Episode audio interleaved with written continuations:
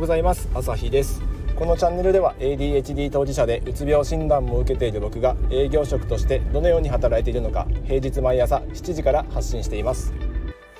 はい今日のテーマは内向的と外向的もしくは内向型外向型のこの二分類について、えー、ちょっと話していこうと思います。皆さん外向的ですか？もしくは内向的ですか？僕は外交的だと思っていたんですけど多分内向的なんだろうな内向型人間なんだろうなと思う、えー、ここ12年です、えー、なんでそう思うかっていうと、えー、初めは、えー、幼少期とか小学生の頃とか友達と遊ぶことが大好きだったんで、まあ、一人でいるよりも友達と遊んでる方が好きだったので、えーと、自分で結構外交的なんじゃないかなっていうふうに思っていましたが、えー、最近では休日の日は家でゆっくりしたい、えー、自分の頭も整理したい。もしくはこう調べ物をしたい読書をしたいっていうふうに思うので人と関わるよりも自分一人の時間を、え、楽しむ方が、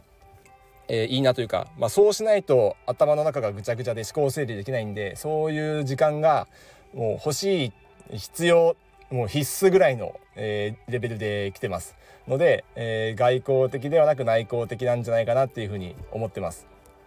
でこの判断材料としては、まあ、一つの、うんと、書籍を参考にしていまして、えーと、内向型人間が無理せず幸せになる唯一の方法っていう、えー、スーザン・ケインさんという方が書いた本ですね、えー、新書サイズなので、えー、Amazon で買うと多分1000円しないぐらいで買えるんでこれ結構いい本ですね。これをちょっと元に、えーと、自分が内向か外向かを、えー、考えてみました。でその結果、えー、さっき話した通りの内容です。で本当休みの日にどういう、えー、休日を過ごしたいか友達と騒ぎたいかとか、えー、結構こういろんな人が集まるパーティーとかに参加したいタイプかもしくは自分一人でゆっくり過ごしたいかが、えー、判断基準の一つとなるそうです。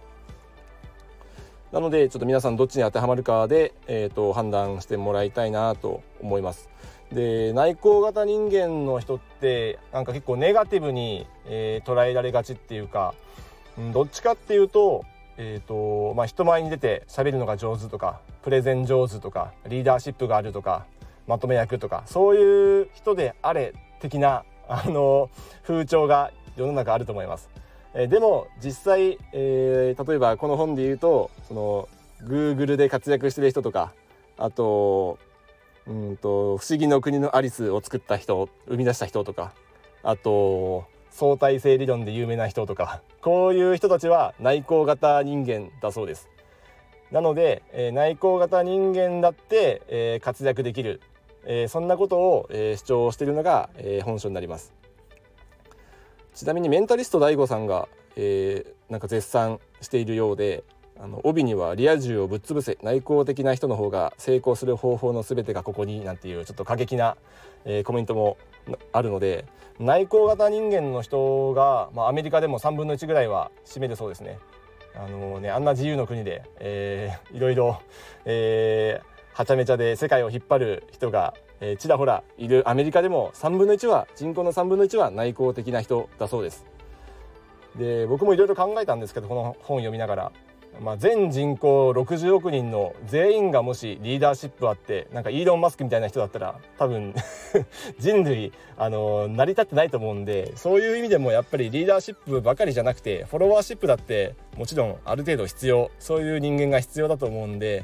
まあ、フォロワーシップのある内向的な人、まあ、フォロワーシップと内向的な人がイコールではないと思いますけど内向的な人が果たせる役割だとか活躍する場もしくは、あの生き生きと、えー、生きていける世界がきっとあるのでそういうような、えー、働き方とか生き方をこの本からヒントを得られると思いますのでちょっとぜひこれは読んでみてほしいなと思います。まあ、ちなみにあのここから余談というか雑談ですけど僕の自己分析としては、えーと、小さい頃は外交的であったけど今は内向的っていうのはちょっと結構はしょっていて実際は小さい頃から結構内向的だったんじゃないかって今はちょっと分析しています。理由としては友達と遊ぶ毎日だったんですけど家に帰ってからはかなり自分一人の時間を過ごしていました。うんと家族のいる、えー、リビングにいる時間よりも一人で部屋にこもってる時間の方がえー、結構多かったんじゃないかなっていうふうに、まあ、実際ちょっとその時どうだどうだったかってあんまり覚えてないですけどうん結構自分一人で、えー、静かに音楽をひたすら聴いていたりなんかこう落ち着いていたというかあの外でめちゃくちゃ走り回って友達と騒ぎまくってる反面家でかなりクールダウンしてる時間があったなっていうメリハリがかなり効いていたとうん今改めて振り返るとそんなような気もするんで、まあ、それ今の営業職としても結構当てはまるところがあって営業中はあの外の世界のいろんな人と、えー、コミュニケーションを取りまくっていろんな情報交換をしたり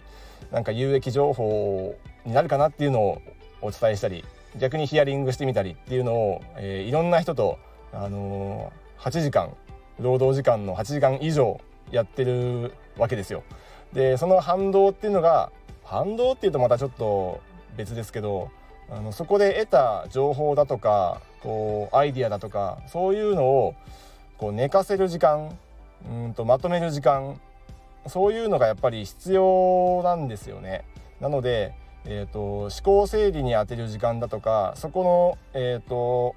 いろんな人とコミュニケーションを取った上で出てきた疑問だとかなんか知りたいことだとかを、えー、調べ物する時間そして、えー、整理する時間っていうのが絶対必要でそれがなく、えー、走り回っているとやっぱり抜けや漏れが発生する。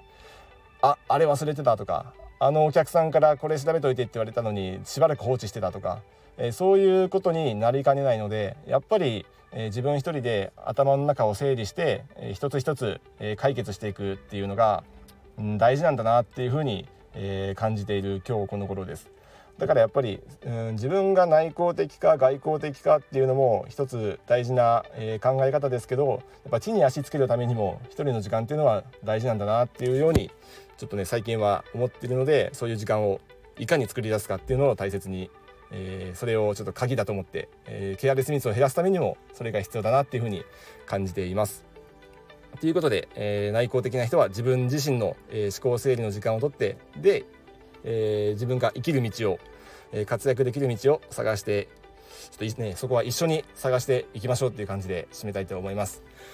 ということでもし参考になった方いましたらあのぜひいいねボタンを押してもらえると嬉しいです。で一緒にこの、えー、書籍非常にいい本だなと。アメリカでミリオンセラーっていうだけあってかなり内容の詰まった本だなと思うんで一読の価値ありというふうに思います。